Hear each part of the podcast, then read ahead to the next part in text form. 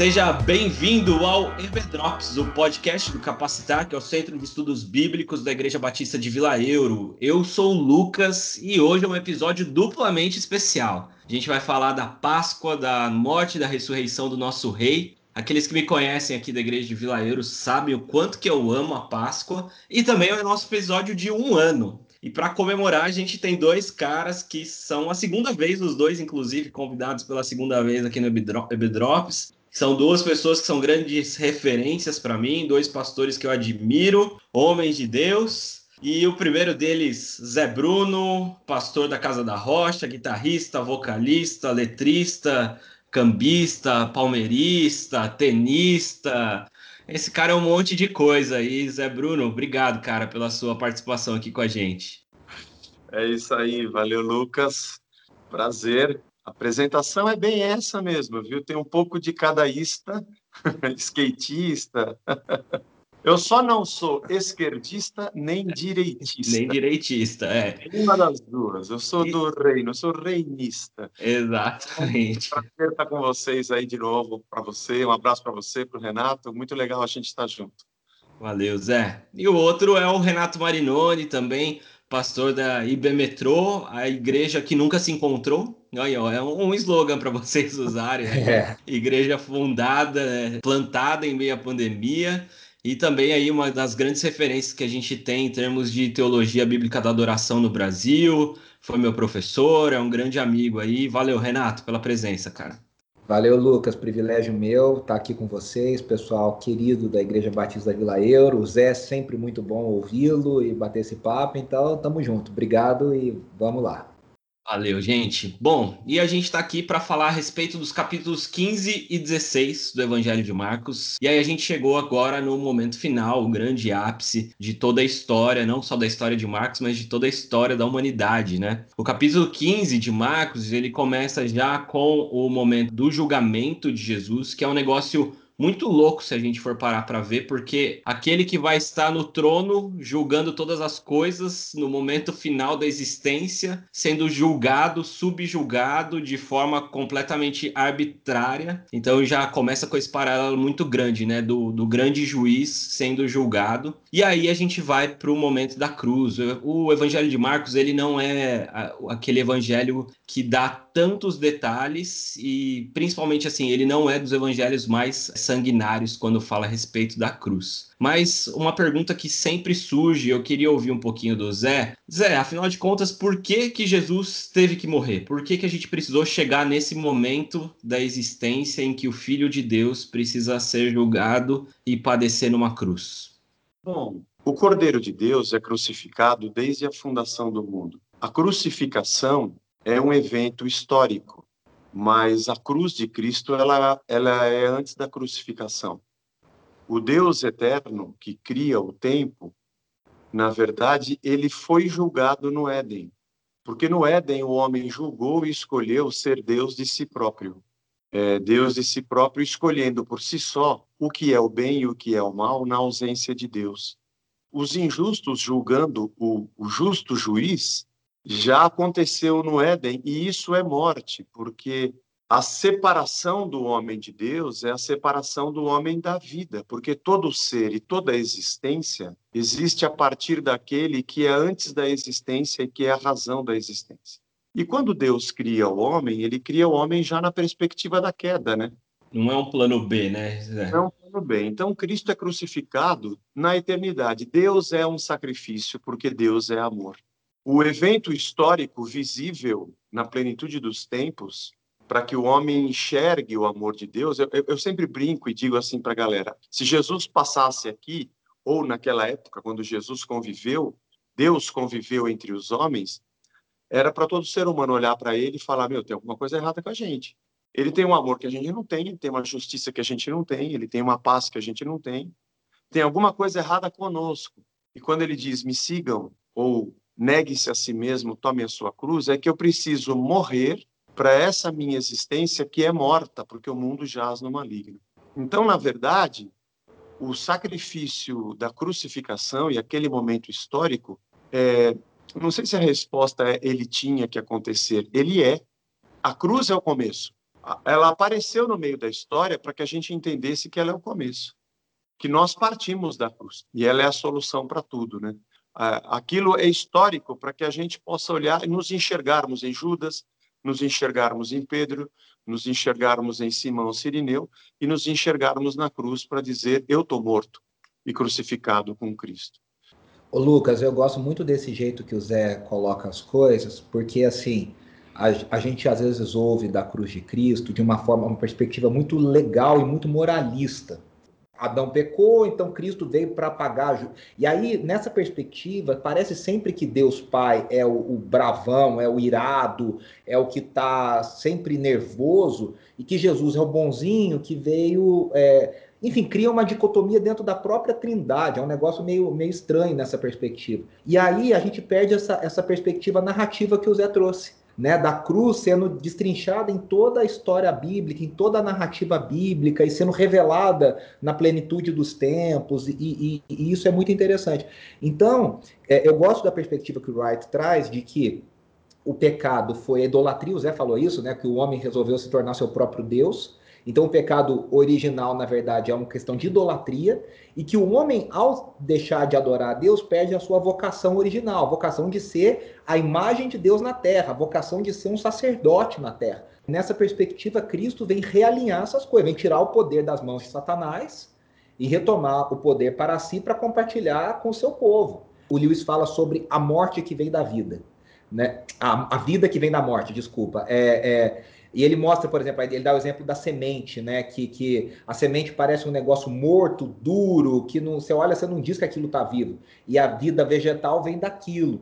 E, e, o padrão de Deus estabelecido na cruz e em toda a criação é esse, né? É, é a vida que vem da morte. Então, para nós vivermos, Cristo tinha que experimentar a morte na sua plenitude para vencê-la. Então, isso é algo muito profundo e eu acho que explica um pouco isso também que o Zé começou, é, comentou primeira frase no, no primeiro podcast dessa série, eu falei: o verdadeiro Gênesis é aqui. O Evangelho de Marcos apresenta o verdadeiro Gênesis. Marcos já começa né, com o batismo e a gente tem ali a, a questão da, da criação, né? A voz, a gente tem o verbo que se fez carne, a gente tem o Espírito Santo, e o Keller trata isso, inclusive, né, da questão da dança, da trindade, que ela é perfeita em si mesmo. E é muito interessante a gente pensar dessa perspectiva, que na verdade, assim, não é que deu errado e demorou dois mil anos, dependendo da olhando da perspectiva bíblica, para Deus conseguir arrumar o que o diabo desorganizou lá no Éden. Não, não é isso, né? Desde a eternidade, né? É, é, uma perspectiva muito interessante da gente pensar. E acho que, inclusive, quando a gente pensa desse, desse olhar, desse prisma, a gente também tem que ter uma postura diferente, né? De que a gente faz parte dessa história eterna e de que a gente não deve viver com os olhos para essa realidade aqui, mas da realidade que a gente tem da perspectiva da eternidade. Muito interessante mesmo pensar. Acho que nesse aspecto você percebe em Paulo e também no, nas cartas de Pedro ou no Novo Testamento como um todo que tirando os evangelhos que também têm uma narrativa histórica, nenhum dos apóstolos se preocupa com a narrativa da crucificação em si. Paulo vai dizer em Gálatas que fora de mim me gloriar na minha carne, eu vou me gloriar na cruz de Cristo, pela qual o mundo está crucificado para mim e eu para o mundo. Paulo fala em Efésios, se eu não me engano, é em Efésios, que existem os caras que são inimigos da cruz de Cristo, e nós poderíamos dizer, como o Renato falou, né, uma coisa legalista, nós também maltrataram Jesus na cruz. Não, não, não. Nós somos amigos da cruz de Cristo. Que ele é o amor sacrificial que nos torna vivos. E isso molda o nosso amor, né? Nós somos um sacrifício. O nosso amor é um sacrifício. Ele não é uma coisa que a gente sente, não é uma paixão que arrepia, apesar de que a paixão, o carinho, o afeto, essas coisas fazem parte são componentes desse sentimento difícil de explicar que é o amor, mas ele é um sacrifício, ele é a atitude em si. Né? Então, nós, a igreja é isso, as nossas relações são assim, é a maneira como nós enxergamos o nosso próximo, como tratamos, como cuidamos, como apacentamos, como amamos o nosso filho, nossa esposa. Por amor de ti, somos entregues à morte o dia todo. Então, ela, ela, ela ela molda o nosso, no nossa vida, né? Eu acho que um jeito que evita essa dicotomia, isso que o Zé falou, né, de moldar a vida, de ser um parte do todo, é enxergar como Jesus encarnou em si a, a vocação de Israel, né? A, vocação da humanidade, a vocação de Israel. Quer dizer, é, todas as palavras relatadas no Evangelho é, são Cristo falando: olha, Israel falhou aqui, eu estou mostrando aqui, eu estou cumprindo aqui. Olha, os profetas falaram assim, mas veja, a coisa é assim. E ele foi encarnando, né? Inclusive a, a, o servo sofredor, né? Que a maior parte dos mestres da época entendiam que era uma, era, o servo sofredor era o povo de Israel, era Israel que ia sofrer, que, que não tinha beleza. E Jesus fala: não, peraí, eu, eu sou filho de Davi que vou reinar em glória e poder, mas isso vem através da figura do servo sofredor, do sofrimento. Porque aí mostra pra gente, né, Lucas e Zé, que claramente não foi um plano que deu errado e que agora Jesus veio consertar as coisas que Deus não conseguiu com Israel, né? É uma narrativa só, centrada na cruz, como o Zé falou tão bem, e Cristo encarnando sobre si a história de Israel, cumprindo a vocação de Israel e ampliando para toda a humanidade.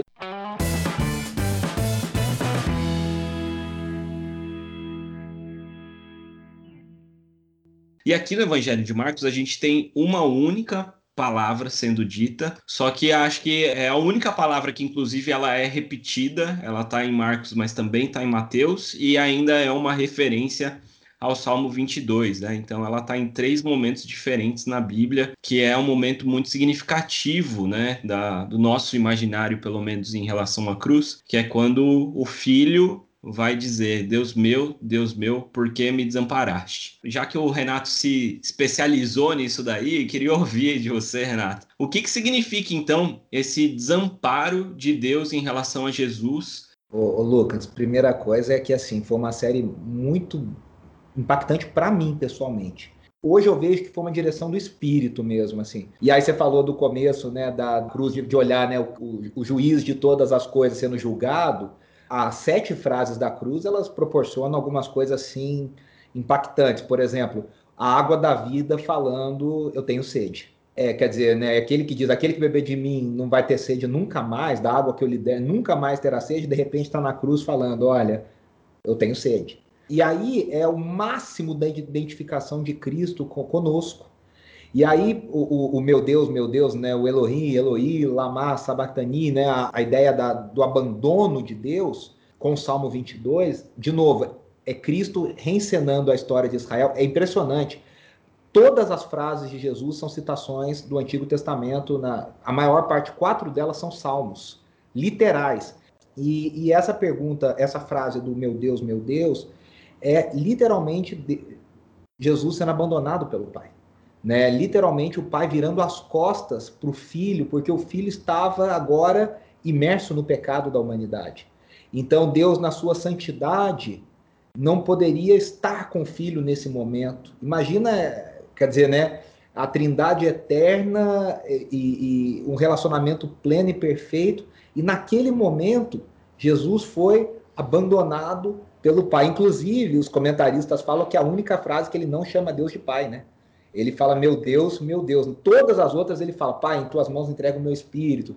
Pai, é, quer dizer, é, ele, naquele momento ele não experimentava esse relacionamento de pai e filho. Ele estava literalmente, verdadeiramente abandonado. Se eu, acho, se eu não me engano, 19 orações que a Bíblia. 19 ou 29? E agora já me. 19 para 29 é, um, é um erro bem, bem grande, né?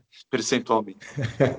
comparação das 19 ou das 29, que ele não chama Jesus, o Deus de Pai, é Eloi, Eloi, Lama Sabachthani. Pensando que todos nós, em algum momento da vida, pensamos isso, né? Pô, Senhor, o Senhor não está comigo, o Senhor não. Davi escreveu isso no Salmo, né? Davi foi um cara que, por muitos momentos, sentiu assim, né? Perseguido por Saul, e acho que é Jesus dizendo: nenhum de vocês sabe o que é isso.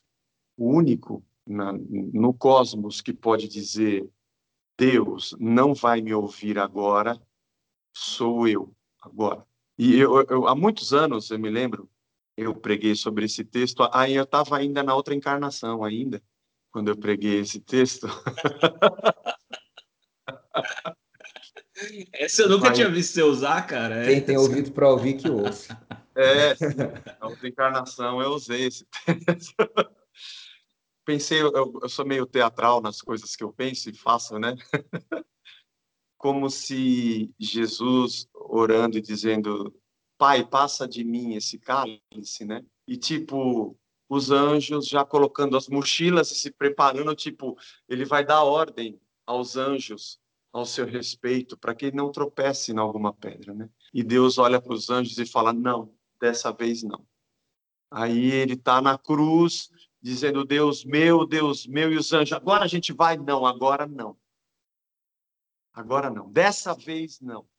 Mas, mas teve a tempestade, o Senhor interferiu, teve o filho da viúva que estava morto, o Lázaro, então, mas agora não. Mas agora é para ele mesmo, é, ele está pedindo por ele mesmo. É, ele está pedindo, é, agora ele vai, agora ele vai mostrar para a humanidade o que é colher desse fruto. Aquela imagem de que Deus falou para o homem no Éden: se você me desobedecer, você morre. E o homem preferiu desobedecer. E no Getsemane, no outro jardim, Deus diz ao homem: se você me obedecer, você morre. E Jesus disse: eu vou obedecer. É, não fugiu do pau, né? não fugiu da cruz. É aquele que escolhe o homem não sabe o que é escolher não Deus, ficar sem Deus, colher do fruto e ficar sem Deus. Jesus sabe. Porque a graça já estava lá para manter o homem vivo, porque nele tudo subsiste. Colossenses 1. O Filho de Deus morrer, esse, é o cataclisma, a origem da vida morre. Por isso a ressurreição é, é, é uma coisa tão sensacional, poderosa, né, que a gente vai celebrar no próximo domingo, né? Zé, eu, gost... eu preparando essa mensagem, eu resolvi terminá-la, até abrir meu esboço aqui, com uma citação do, do A.W. Pink, que ele escreveu, olha que coisa linda, ele escreveu comentando né, o brado de, de dor, de abandono, ele diz, eis aqui um brado de desolação, possa você nunca ecoá-lo. Eis aqui um brado de separação, possa você jamais experimentá-lo. Eis aqui um brado de expiação, possa você apropriar, apropriar-se de suas virtudes salvíficas. Eu achei isso muito lindo, cara. É, é isso, Jesus experimentou. Isso é bem Keller, né, né gente? É, o Keller faz é isso. Ele falou: olha, o salmista estava falando aqui, mas na verdade, ó, o salmista não sabia o que era isso na plenitude. Jesus sabe o que é na plenitude. Uhum. É, ele experimentou para que a gente não experimentasse. Né? E isso é, isso é maravilhoso, isso é poder de Deus mesmo para a nossa vida a gente tem muito aquela coisa de que é, pecadores na mão de um Deus irado, né? Então aqui é o Jesus levando todos os nossos pecados, então Deus deveria estar extremamente irado com ele e Deus Pai vira o rosto e cara, não é isso, né? Assim, eu... eu entendo, eu, eu, tento entender, Lucas, é, meus amigos reformados, queridos, eu me considero um reformado meio que rebelde em algumas coisas e tal. Eu, mas... eu sou um puxadinho. O meu não é uma reforma, eu, eu sou um puxadinho. é isso aí. E, e é, é, mas é isso, assim, eu tento entender que é o seguinte, eles tentam explicar o seguinte, que na, na concepção popular tem a ideia de que Jesus fez isso para pagar para o diabo. E eles estão dizendo, olha, não era, a, a, ofensa era contra Deus, a ofensa Exato. era contra o Pai. Eu entendo essa, esse lado. Só que eu acho que a coisa passou um pouco do ponto e, e, e, cria essa imagem de um Deus bravo, de um Deus pai cruel, que vai castigar o seu filho, porque ele, para ele importa mais castigar do que amar. Quer dizer, e aí distorce a perspectiva bíblica toda de um Deus que olha para Abraão sacrificando Isaac e fala: olha, você não precisa sacrificar o seu filho, porque eu mesmo vou sacrificar o meu né, no, no, em seu lugar. Então, é um, é um ato de amor, é um ato de, de total altruísmo, abnegação. Aí para Deus isso nem se aplica, né? Falar abnegação para Deus, altruísmo. Uhum. Deus é totalmente altruísta, Deus é totalmente abnegado.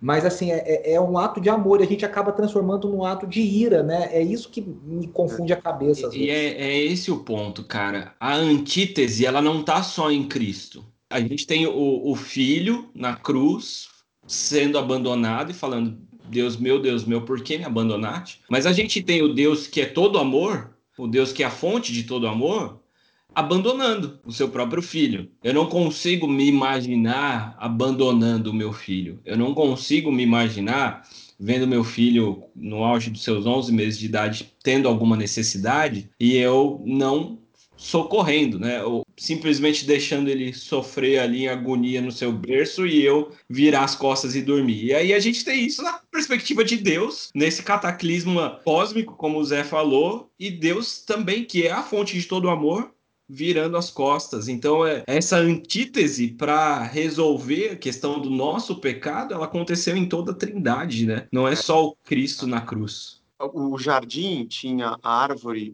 que tinha o fruto do conhecimento do bem e do mal e tinha a árvore da vida. E quando o homem peca, Deus diz, ele não pode continuar aqui, porque se ele comer da árvore da vida, né, o mal vai ser eterno. Então ele é banido. Eu acho que ali tem um primeiro sinal do Deus que diz não dá para você continuar aqui. Mas Paulo diz que Jesus é a imagem do Deus invisível, o primogênito de toda a criação.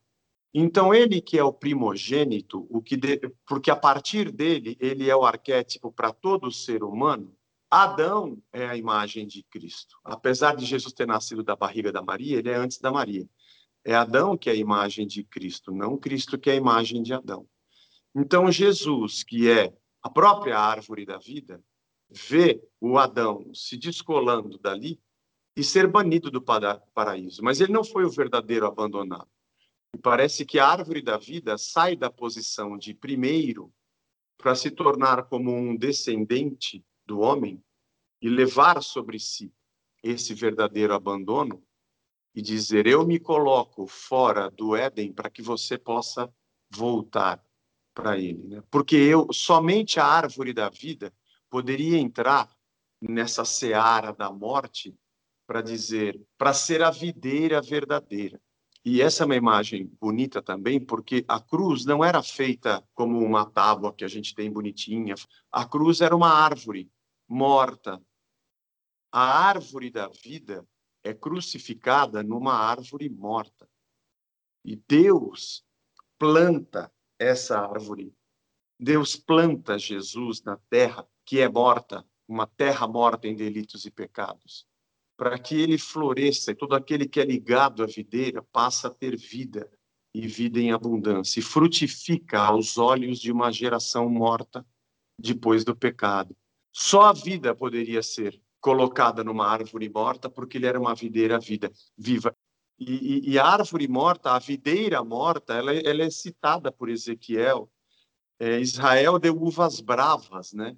Ela era para ser uma videira, mas ela não foi. Então, Jesus, então é como se Jesus dissesse: Israel não é a videira verdadeira. Ela morreu. A verdadeira videira sou eu, crucificado sobre aquela que está morta.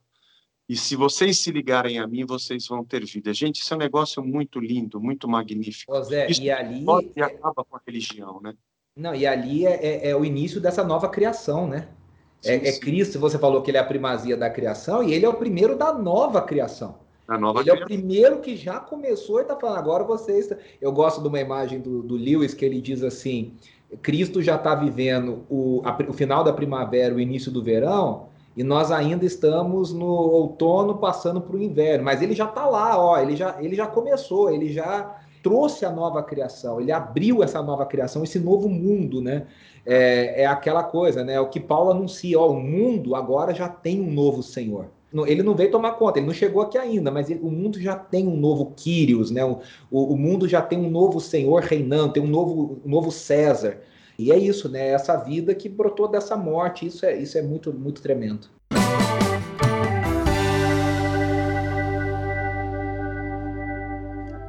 E sabe que é muito interessante a forma como Marcos relata isso. Jesus entrega o seu espírito, expira, o véu se rasga e o centurião fala verdadeiramente esse era o filho de Deus. É, esse centurião ele estava acostumado com a morte, ele era um alto oficial do exército. Esse cara era um cara experimentado na morte. E ele, que provavelmente fazia parte daqueles que estavam zombando de Jesus agora há pouco, agora olhando para a morte de Jesus, ele fala: essa morte é diferente. Então, esse daqui verdadeiramente era o filho de Deus. E aí ele já tem na sua mente tudo ressignificado, essa nova vida, essa nova existência passa a brotar Foi o que aconteceu momento, com o né? ladrão né? da cruz, né? Também. O ladrão, o, o ladrão a, o, o, evangelho, eu não lembro qual dos evangelhos, fala exatamente que os dois estavam é, zombando de Jesus. Os dois zombavam de Jesus.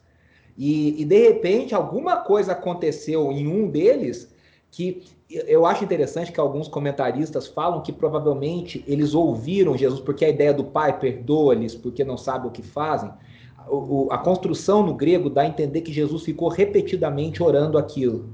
E aí alguns, alguns dos comentaristas falam, olha, provavelmente eles, ele ouviu aquele cara crucificado junto com ele, sabendo a dor que ele estava sofrendo, e repetindo aquilo, pai, perdoa, perdoa, perdoa, ele fala, por que, que eu estou zombando desse cara? Esse cara é diferente de mim. Então, quer dizer, Cristo, com seu exemplo na cruz, além de tudo, né, com a sua, a sua forma de morrer, que é uma forma real, no sentido de realeza, de morrer ali, né, uma forma divina de morrer, se é que isso existe, ele impactou aquele centurião, né, como havia impactado aquele, aquele ladrão na cruz, e é bonito, né, porque quando ele foi anunciado ao mundo, o Gabriel, o anjo Gabriel disse a Maria, ele vem para salvar o seu povo. E Jesus sai do mundo, sai da vida, salvando, né? A nossa perspectiva é sempre é, religiosa, de causa e efeito e de, e de mérito ou demérito, né? Das nossas ações para sermos beneficiados por Deus, né? Deus é eterno, então a gente não, não vai dar tempo da gente entender. A existência não vai ter tempo para entender o eterno, né? Mas é interessante como Deus ele é ele é a morte da morte. Deus é a morte da morte. Como a opção do pecado foi dada ao homem, então se Jesus amaldiçoasse, praguejasse, a vida seria engolida pela morte, porque essa é a lógica da morte, né? A vingança, o mal, é, iria xingar, iria amaldiçoar todo mundo. A, a maior morte não é só fechar os olhos, né? é ser tragado pela lógica da existência morta. E na cruz, ele preserva a essência daquele Deus que, que morre para a morte. Ele não se curva a esse jeito de, de viver. Ele continua propondo um outro jeito. Por isso que as discussões que a gente tem hoje de cristãos sobre Deus gosta disso ou gosta daquilo, isso pode ou isso não pode, é, Deus escolhe a esquerda ou a direita, Deus escolhe Lula ou Bolsonaro, Deus escolhe. Deus morreu para a morte, ele é a morte da morte. Ele está propondo algo fora das categorias humanas que nós lemos. E aí a gente fica se debatendo e brigando para entender de que lado Deus está. Ele está do lado de fora dessa existência temporal. Ele está nos chamando para um reino onde a lógica do rei impera, né? E nós vivemos nesse chão. É, fazer uma propaganda agora aqui. Eu vou dar um curso extracurricular lá no Servo de Cristo, falando sobre a lógica do reino na construção de é, comunidades saudáveis, né? E eu vou falar um pouco sobre isso, sobre essa lógica que não tem a ver com as categorias que a gente enxerga. Hoje você tem uma lógica militar na estratificação dos departamentos de uma igreja, você tem uma lógica religiosa de comando e poder que é semelhante à lógica política, religião e política são irmãs, você tem a lógica do coaching, você tem a lógica das empresas, do empreendedorismo, a lógica das iniciativas privadas, mas a lógica da igreja é a lógica do reino.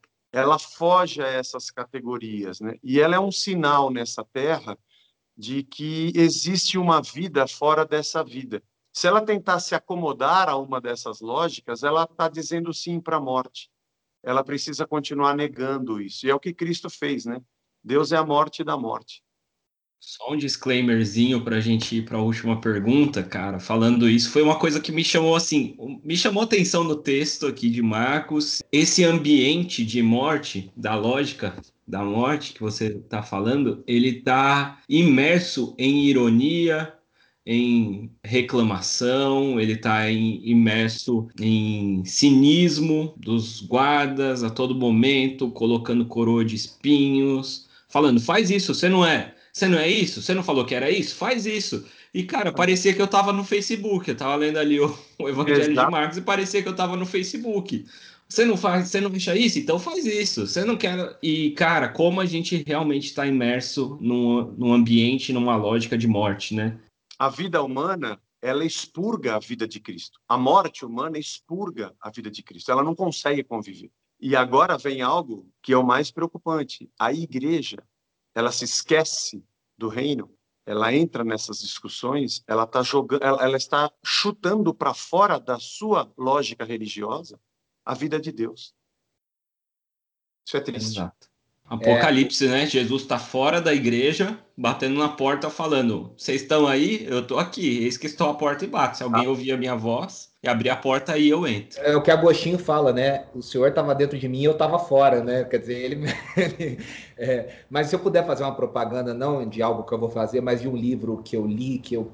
Assim, foi o livro que melhor explicou isso que o Zé falou, da perspectiva da eternidade e tal. E é do Lewis, é uma história que ele escreve, pequena até, chamado Grande Divórcio, que é um ônibus que sai do inferno e vai para o paraíso. E aí eles lá vão fazer um tour no paraíso. E, é, e, e assim, tem umas sacadas absurdas do Lewis para mostrar como que essa realidade eterna é a realidade, nós somos apenas um espelho dessa realidade. E eu recomendo muito que, que quem está nos ouvindo leia o livro, porque vale muito a pena para essa perspectiva que o Zé comentou. Me ajudou muito. Legal, gente. E agora partindo então já para os finalmente aqui da nossa conversa, tá muito bom, tô aprendendo bastante, mas não acabou na cruz, glórias a Deus por isso, né? Porque se acabasse ali era Jesus sendo só mais um sábio, mas tudo isso que ele fez, toda, todo esse significado da morte não poderia acabar ali em morte, né? No terceiro dia ele ressuscitou e isso traz esperança. A ressurreição de Cristo traz total esperança para que para essa nova vida que a gente está falando. E esperança é uma palavra que tem sido muito dita nos últimos tempos, nesse período que a gente vive de, de pandemia, de profundo luto, dor, sofrimento que todos nós temos experimentado, talvez mais próximos, talvez um pouco mais distantes, mas ninguém eu acho que está alheio a isso. E aí eu queria ouvir de vocês como que então que essa ressurreição de Cristo ela pode trazer esperança para a nossa vida cotidiana. É, nesses 30 anos da banda, eu fiz uma canção falando sobre esperança de maneira irônica, mas verdadeira. Eu ainda tenho fé de que nada vai mudar. É, eu sigo olhando para cima, não importa a sina, nem onde é que eu vim parar. Eu ainda tenho fé de que esse mundo há de acabar. E eu reparto o pouco que eu tenho, vou seguindo o louco, porque o profeta diz que nem o louco errará o caminho, né? Então eu quero seguir esse louco até o novo começar.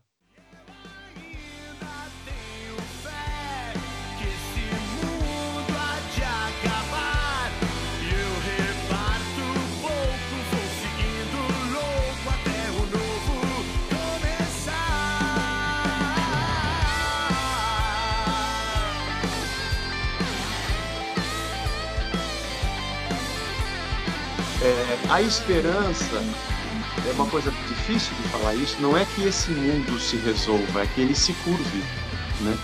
É que esse mundo olhe para o reino, né? Então, quando muitas pessoas dizem para mim, mas você não tem esperança nessa terra, e eu digo não, eles acham que eu sou um, um como é que se diz, um cara que é, é pessimista, né? pessimista. Né? fatalista, né? É, eu digo não, não, eu não sou pessimista. A minha esperança está no reino porque eu sei que isso, isso aqui não tem conserto.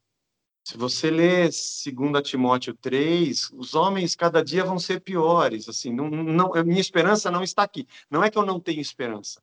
Eu não tenho esperança nisso. Agora, quando eu olho para o reino, quando eu vejo aqueles que repartem, quando eu vejo o amor de Deus, os sinais do reino nessa terra, quando eu vejo a graça de Deus se manifestando, que aponta para o reino eterno, aqui eu digo, aqui está a minha esperança. Lucas, para mim, é, primeira coisa é que tudo que nós falamos da morte de Cristo nesses dias é de muito consolo, porque você fala assim, caramba, eu estou sofrendo, mas Cristo sofreu muito mais em nosso lugar. É, é eu posso olhar para as pessoas que estão sofrendo e nós, como pastores, podemos olhar para as pessoas em sofrimento e falar para elas: olha, Deus sabe, Deus conhece, Deus te entende. Né? A gente não serve a um Deus que está impassível, distante, longe, que não é capaz de se compadecer. Isso é a primeira coisa. E a segunda é isso que o Zé falou da ressurreição, é que aponta para uma esperança verdadeira, né? Quando você entende corretamente a ressurreição de Cristo, caramba, essa é a verdadeira esperança, e essa esperança é muito melhor do que qualquer esperança da teologia do coaching, do que da teologia de eh, dispensacionalista. É uma esperança tão mais completa, tão mais profunda, tão mais séria. Eu falo isso por mim, né? Eu cresci com algumas visões é, que hoje eu julgo erradas sobre a ressurreição e, a, e o final dos tempos e a volta de Cristo. E eu falava assim, pô, deixa eu aproveitar essa vida aqui, porque esse céu vai ser meio chato, vai ser meio esquisito esse céu. Eu não aguento um culto de duas horas e falam para mim que no céu o culto não vai acabar. Eu era criança, eu ficava maluco com isso. Eu queria chorar, né? Eu queria, não queria para esse céu. E aí, quando você entende que Cristo, a ressurreição de Cristo é o primeiro sinal dessa, dessa nova criação e que ela é como diz Paulo em Coríntios, né, 1 Coríntios 15, a certeza que nós temos de que o novo mundo virá, de que de que esse mundo se curvará, como Zé disse, caramba, isso é poderoso e eu acho que é isso que move o nosso coração. Que a gente tem esse compromisso com Cristo vivo, né? E, e esse compromisso com o Cristo vivo que passou pela morte nos leva realmente para olhar para a cruz e para a ressurreição e no final do dia assim a gente pode elencar um monte de coisa que a gente faz errado e que a gente vive de forma errada institucionalmente individualmente mas no final das contas é crucificar nossa carne todo dia, entregar nossa vida para Cristo. Eu tenho pensado muito nesses últimos dias, né, no Evangelho de Marcos, como que tem sido as minhas orações, tem sido o meu, o meu farol, sabe? Quando eu percebo muito que eu tô orando muito para as minhas coisas, eu falei, cara, isso aqui não é oração de um morto. O apóstolo Paulo vai falar, né, que estou crucificado com Cristo e agora eu já não vivo, mas Cristo que vive em mim. Então, cara, eu tenho que parar um pouquinho de pedir para tanta coisa para mim e, e começar a olhar com os olhos do próprio Cristo ressurreto, olha para o nosso sofrimento, para nossa dor, se identifica com ela e fala, cara, tudo isso que vocês estão passando, eu passei também, eu passei muito mais, porque eu fui desamparado pelo Pai. O Pai deixou de me amar por alguns minutos, mas isso não durou a eternidade toda. A nossa morte iria durar essa eternidade toda, mas a de Cristo Jesus durou ali três dias e agora ele ressuscitou e vivo está. Glória a Deus por isso. Caras, muito obrigado pela participação de vocês, por esse tempo. Aprendi muito, como sempre, né? Aprendo muito com vocês. É muito legal ter esse, esse canal aberto aí. Espero que vocês tenham uma boa Páscoa. Ano passado, Parabéns pediu... pelo programa, hein, Lucas? Parabéns Valeu, pelo cara. ano. Deus abençoe a todo mundo que está produzindo. Olha, eu tenho um podcast, o Zé faz aí o, os vídeos da, da, do isolamento, né? É. E não é fácil manter. Parabéns, viu? Deus abençoe você, a igreja, todo mundo da equipe aí. Um ano Parabéns ininterrupto. Desculpa, Parabéns Zé. pelo tema, porque eu participo de muitas lives. Aliás, eu estou parando de participar, né? E às vezes eu participo de algumas, eu falo, puxa vida, né? A gente está gastando um tempo aqui legal, né? Podia ter um assunto mais legal, né? Do que perguntar quanto tempo você toca guitarra. Mas faz parte, né? Tudo bem. Mas parabéns pelo tema propício, né? Parabéns pela pelo programa. E obrigado. Ô, Lucas, eu tenho que achar um tema legal, depois você me ajuda, porque o Zé não aceitou gravar comigo no hashtag Adoração. Eu gravei com o Mito e com o Jorge, que ele falou: pô, não quero falar da história do resgate, movimento golpe, quero falar disso não. Você me ajuda a achar um tema legal para o Zé participar comigo também. Ô Zé, a vinheta do hashtag Adoração é a música do resgate, cara. Pô, dá, dá essa moral pros caras. Já começou mal, por isso que eu não participo. Valeu, gente. Deus abençoe vocês. Tenham aí uma boa semana, um bom tempo de Páscoa. E que Deus guarde, né? E se cuidem, né? Que Deus guarde, mas que vocês se cuidem também aí nesses tempos tão difíceis. Valeu, gente. Um abraço. Até mais. Tchau, tchau.